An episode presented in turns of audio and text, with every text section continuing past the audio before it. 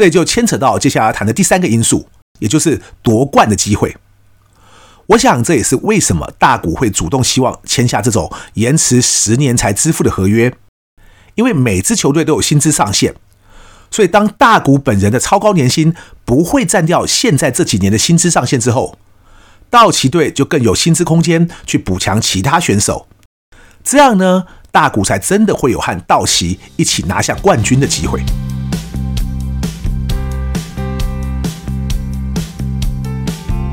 一谈就赢，Do it Rising。大家好，我是 Alex 郑志豪。我们希望透过这个 Podcast 频道，让大家对谈判有更多的认识，进而能透过运用谈判解决生活中的大小问题。这两天震惊全球啊，不只是棒球圈，更可以说是全球体育界的最大消息，应该就是大谷翔平和洛杉矶道奇队签下了十年、总共七亿美金的破纪录合约啊！这不但是大联盟史上最高薪的合约。而且大谷翔平平均七千万美金的年薪，也让他成为北美四大职业运动中目前平均年薪最高的一位球员。想要比这个年薪更高的话呢，除非你像内马尔一样跑去沙地阿拉伯踢足球哦，否则应该很难更高了。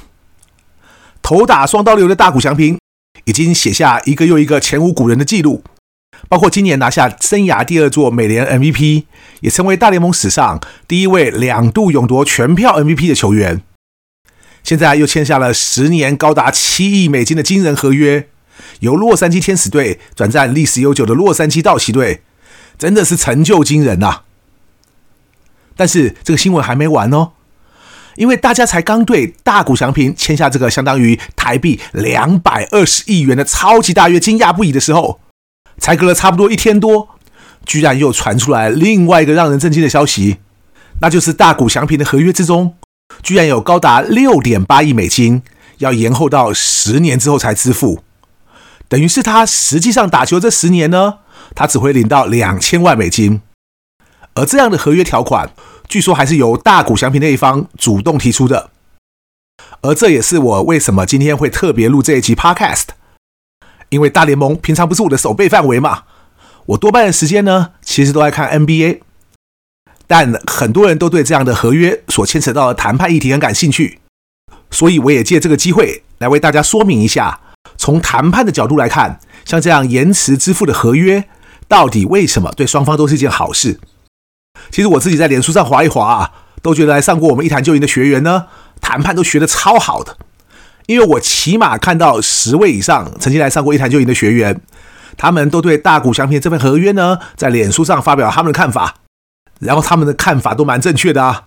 这就让有人敲碗要我也来分享一下。其实我也不知道该分享些什么，因为我觉得我的学员们呢，他们分享的内容就已经很好了，我干脆把他们的发文哦拿来念念就好了。当然是开玩笑的啦。不过呢，今天这节内容呢，我的确不是讲给他们听的，因为我想对他们来说呢。我接下来要讲的内容可能都太基本或者太简单了，所以我今天想要分享的对象呢，其实是一般对谈判没有那么了解的听众朋友，但大家可能都认识大谷翔平嘛，所以借着这个机会来说明一下谈判的一些基本观念和操作，还真的蛮适合的。首先，大谷翔平这次延后支付的合约，对大谷翔平本人以及他接下来要效力的洛杉矶道奇队来说，是不是一个双赢的 deal？这肯定是个双赢的 deal，只是这个双赢的定义，也就是这样的合约安排，为什么会构成双赢？可能和多数人想象的不太一样哦。多数人一提到双赢，都会想说中文叫双赢嘛，所以什么叫双赢呢？就是你好我也好，那叫双赢喽。但是这种说法其实很吊诡啊，不但范围界定的很模糊，而且你在实务应用上来说，哈。所以谈判只要双方都很开心，干脆你让一点，我也让一点就好，大家开心嘛，这就叫双赢吗？哎，还真的有老师就这样教哦，而且我还看过不止一本号称是谈判书的书里面呢，就这样写哦。说老实话哦，我都不晓得那些出版社的编辑是怎么把关的，谁跟他们说这叫双赢啊？假如这么阿 Q 也可以叫双赢谈判，那我只想问一个问题：那为什么在现实世界中，有这么多人要争得面红耳赤的呢？他们都比较自私吗？还是他们都比较一毛不拔，不懂得独乐乐不如众乐乐的道理？其实都不是啊，只是要达成双赢的条件，和一般人想象的不太一样哦。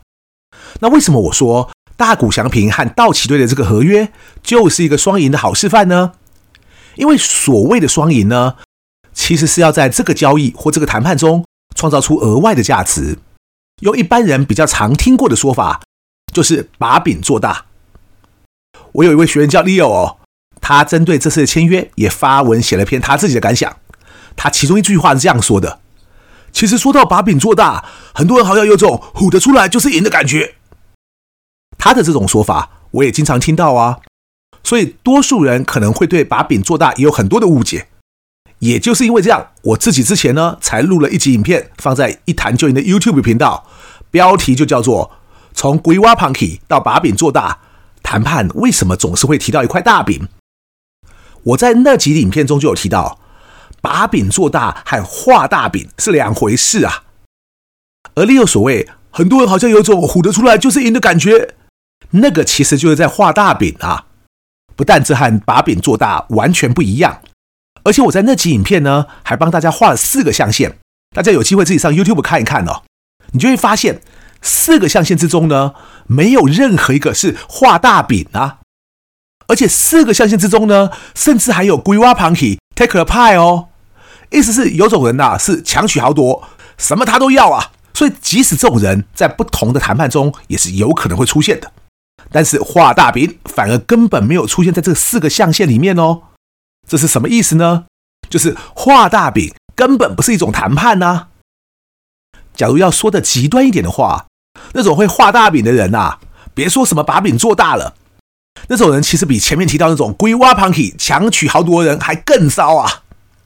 所以大家在生活中啊，不晓得有没有遇过一种人哦，天天跟你吹、哦，他自己是什么华人世界最大平台啦，还跟你讲什么超级好的生意机会啦，然后好像他什么名人都认识，一堆人还会主动帮他加持抬轿啊。这种人讲话啊，你可能一开始也会听得很心动，但你假如认真去拆解他的一些宣传手法或话术，你会发现，哎，那跟诈骗集团有什么差别啊？唯一的差别就是他还没有来骗你的身家财产嘛。但是他已经开始来骗你的支持和你对他的信心了哦，所以你问我，我怎么会知道这个人会不会是诈骗集团？其实我也不知道到底是不是，我只能说啊，假如有一个人动不动就要画大饼，那我还是少碰为妙，因为搞不好啊，哪天一个正经公司，搞不好还是一个什么公众人物，突然就转型成诈骗集团了，我们也不知道啊。尤其是那些啊，专门在画大饼，然后还跟你说啊，谈判他也懂哦。那种人啊，我都不敢相信呐、啊，因为真正懂谈判人就该知道，画大饼呢是不会有什么用的。好，所以我们再回到大谷翔平这个 deal 之所以能把饼做大，到底饼做大在哪里呢？首先是大谷祥平个人要缴的税哈，除非十年后又有什么不一样的法条或规定，否则应该是可以有效降低他所要缴的税的。因为大家都知道，美国有联邦税又有州税啊。所以你假如是个职业球员的话呢，你选择在哪一州打球，你所要缴的税就很不一样啊。那加州呢？我不知道是不是最贵的一个州哦，但加州的州税显然相当重，目前应该是十三点三趴，然后二零二四年呢，好像要提高为十四点四趴。那大家就可以想想看了，假如加州未来的财政还持续不好，这样的税率会不会还有机会提高呢？当然有可能嘛。所以大股他假如十年之后退休了。然后搬到加州以外的地方去，是不是就有机会省下一笔税了呢？我们来算算看哦。根据美国当地媒体的报道，假定大谷原来那个每年七千万美金是现在就付，联邦政府联邦税是三十七趴，然后加州的州税十三点三趴，医疗保险呢，含医疗保险的附加费是二点三五趴，还有一个加州残障保险计划是一点一趴，合计等于大谷一年薪水的五十三点七五趴都要缴税。也就是说呢，以大谷原先如果年领七千万美金来看，每年就会有三千七百六十二点五万美金都要拿去缴税。大家都知道我对 NBA 比较熟嘛，那我们就拿也在洛杉矶打球，洛杉矶湖人队的 Antony Davis 来举例好了。他正好也在今年呢和湖人队续约，他续了一个三年一点八六亿美金的合约，等于一年平均是六千两百万美金，这应该也是目前 NBA 的最高年薪。当然，他也真的值这个价了，因为就在几天前呢，NBA 首次举办的季中锦标赛 In-Season Tournament，湖人队就拿下冠军啦。然后在冠军赛那一场啊，Anthony Davis 的表现真的跟怪物一样啊！一场比赛就拿下了四十一分、二十个篮板、五次助攻，再加上四个火锅，都不知道这是在打 NBA 还是在打电动啊！Anthony Davis 只要能健康出赛的话，就是那么强。可是呢，在扣掉我们刚刚说那些哩哩扣扣的税之后，然后再扣掉经纪人的抽成的话，你知道 Anthony Davis 实拿多少吗？据说他只能拿到两千四百万美金一年呐、啊，等于连四成都不到啊。那你说，假如 Davis 到其他州税较低的州去打球，例如说佛罗里达州啦，或者德州啦，就好像我最支持的迈阿密热火队，以及今年意外打得很好的奥兰多魔术队，就在佛罗里达州嘛。那 Davis 假如选择去这些州打球的话，据说就可以省下两千万美金左右的税哦。两千万美金等于超过六亿台币呀！有人居然会放着六亿台币不赚的话，这实在不是我们这种神斗小民可以想象的啊。但是即使加州的税就是那么重，你说为什么 Anthony Davis 会跑到洛杉矶湖人去？现在大谷翔平又为什么选择洛杉矶道奇呢？除了大谷之前就已经在洛杉矶的天使队打了六年球，他对洛杉矶这里应该很熟悉，也有感情了哦。毕竟加州的州税虽然那么高，但是他也不是第一天在缴了嘛。但我想呢，大谷或者其他球员如果选择洛杉矶，可能还有以下三个因素。第一个，我想很重要哦，就像很多篮球员从小就是湖人队的球迷一样，很多棒球员呢从小也就是道奇队的球迷。所以对一支职业球队来讲哦，所谓历史悠久的名门球队这件事情，对很多球员来说也很重要。毕竟，除了四十次打进世界大赛，其中二十七次拿下世界大赛冠军的纽约洋基之外，洛杉矶道奇虽然不是拿下第二多冠军的球队，但二十一次打进世界大赛，也已经是除了洋基之外第二多的球队了。所以，洛杉矶道奇呢，就是个有着广大球迷基础的名门球队，这点当然是一大利多。像这一点呢，用 NBA 来看就更明显啦。洛杉矶从一九八四年就只有两支 NBA 球队了。但多数人呢都是湖人队的球迷，很少有人会说自己是快艇队的球迷啊。就说八零年代啊，还有一个笑话，因为那个时候的快艇队啊实在太烂，所以快艇队的球迷不是没有啊。但进场的时候呢，他们还要拿一个纸袋罩到自己的脸上，生怕被别人认出他是快艇队的球迷。这就为什么微软的前 CEO Steve Ballmer 买下快艇队之后，就一直在撒钱，因为不这样撒钱呢，就不会有什么大牌球星会愿意去快艇队打球啊。接下来，大谷选择洛杉矶道奇队的第二个因素，其实就和很多球员选择洛杉矶的原因一样，那就是洛杉矶是个大城市，而在洛杉矶得到的曝光之多呢，会让像前面提到的 Anthony Davis 一样，虽然他实质拿到的薪水收入可能会变少了，但他能得到的媒体曝光一多，自然广告和代言的机会也多了，所以相关收入也会提高。就好像大谷现在每年只拿两百万美金好了。不但税会变少，而且他本来的广告代言和其他收入好像一年就已经高达了五千万美金，所以他从球队现阶段拿到的年薪就算少一点，也没有什么差啊。重点应该在于他如何能在接下来的新球队继续拿出好的表现，以及维持目前这种超高的人气。这也就牵扯到接下来谈的第三个因素，也就是夺冠的机会。我想这也是为什么大谷会主动希望签下这种延迟十年才支付的合约，因为每支球队都有薪资上限，所以当大谷本人的超高年薪不会占掉现在这几年的薪资上限之后，道奇队就更有薪资空间去补强其他选手，这样呢，大谷才真的会有和道奇一起拿下冠军的机会。这边也顺便一提哦，因为最前面我们才提到双赢啊，把饼做大啊。这些和谈判相关的定义，那对道奇来说呢？大谷加盟之后的夺冠希望，算不算是一种额外的价值？当然也可以算喽。但是因为很多人就是对双赢的概念很混淆，所以我特别要拿这个例子来强调。就算我们先不把大谷本人和道奇队夺冠的希望这种比较精神型的胜利算进去，纯就金钱或者财务的角度来说，这依然会是个很漂亮的双赢呢。大股的部分呢，也就是那个有机会可以减税的利益，我们刚刚已经提到了。而就道奇队来说呢，虽然我自己不是大联盟薪资规则的专家哦，而且其实薪资的相关规定呢，每次劳资协商之后也都会有改变，但其实每项职业运动都一样，通常他们都会有个薪资上限，而且还有分软上限和硬上限。而超过上限之后该怎么办呢？通常联盟就会向那个超过上限的球队去收一个奢侈税，因为其实叫做平衡税 （competitive balance tax），为的就是不要让每支球队的强弱失衡，让这种大市场的球队就可以财大气粗的把所有明星球员都买去，就好像以前曾经一度被称为“邪恶帝国”的纽约洋基一样。那么大联盟目前规定是什么呢？首先是球队的总薪资有个门槛。这个门槛呢，每年会变，像二零二三年呢是二点三三亿，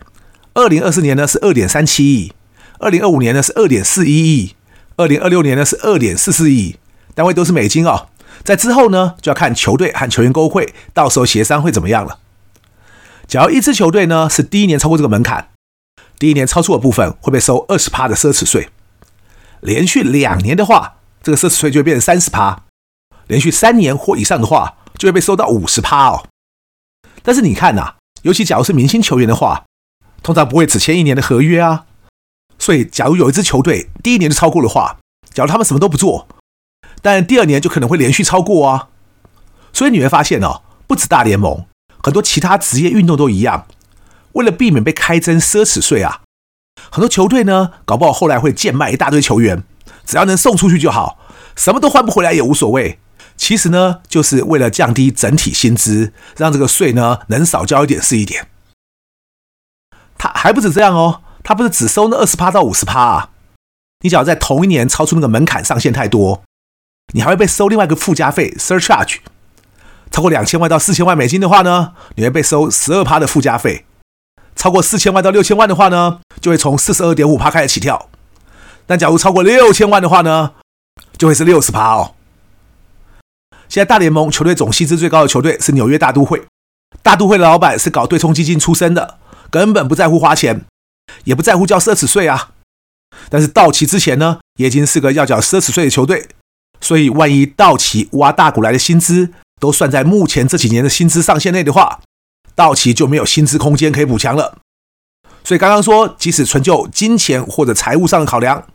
对道奇来说呢，延后十年支付的安排也是有价值的。因为少缴奢侈税的话，就等于是省下一大笔钱了嘛。我们就拿刚刚提到的大都会来说好了。假如没有其他交易的话，在即将到来的新球季呢，大都会很可能会缴交多达九十趴的奢侈税，有人也叫做豪华税哦。九十趴是个什么概念呢？就是他们只要跨越门槛的每一块钱，都必须乘以一点九倍。也就是说啊，当超过这个上限之后呢，大都会每多签来一位年薪一千万美金的球员，他就必须付出一千九百万美金。不过，大联盟目前这些一年缴个三千多万美金奢侈税的球队啊，其实跟 NBA 比起来，还根本都不算什么。以 NBA 的金州勇士队来说啊，他们去年因为超过薪资上限而缴的奢侈税，可是高达一点七亿美金啊。那刚刚提到老板一直在撒钱的洛杉矶快艇队，则是第二，他们也要缴一点四亿，而且今年应该会再创新高哦。其实大股的合约针对谈判的部分可以谈的还有很多，但是节目时间有限，今天我就再讲另外一个比较小的一点好了。大股的十年长约并没有脱逃条款嘛，然后大股的经纪人就说，这就代表大股很有忠诚度哦，想要一直留在道奇队打拼。其实这种场面话说的很漂亮啦，但我先强调哦，我不是说大股对于道奇的忠诚度不够哦，只是单纯就合约的脱逃条款 opt out 来说。这个条款呢，其实跟球员的忠诚度没有多大关系，因为球员假如就是不想继续为这支球队效力了，他可以借故就说受伤不打了嘛，也可以主动要求球队交易嘛，所以不是没有脱逃条款就一定走不掉。反过来说呢，脱逃条款的设计通常是因为双方对于整个合约的总金额还有一些意见，球队呢不想付那么多，而球员呢不想拿那么少，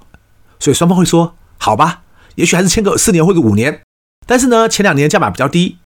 那我们就先用这个比较低的价码打两年。假如两年之后呢，我这个球员打出好表现了，那我们就可以使用预先设定在两年之后会生效的脱逃条款，变成受限制或者不受限制自由球员，和球队重新谈一个价码更高的合约，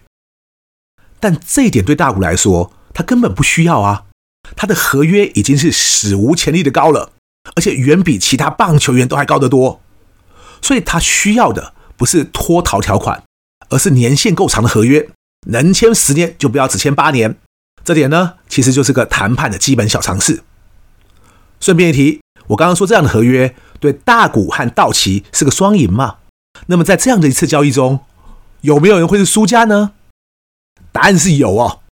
因为目前大联盟的劳资协议并没有限制像道奇这样可以延后十年再付超过九十七趴的薪水，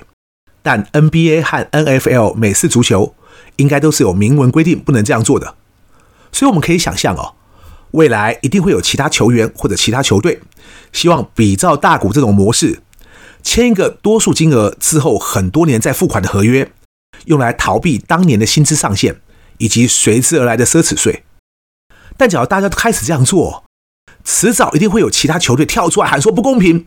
所以到时候新版的劳资协商啊，就会产生很多硬碰硬的冲突。也就是说，对以后的球员而言，想要靠同样的方式来拿到超大的合约，就比较不那么容易了。希望今天的简单分析大家会喜欢，一谈就赢。我是 Alex，我们下次见。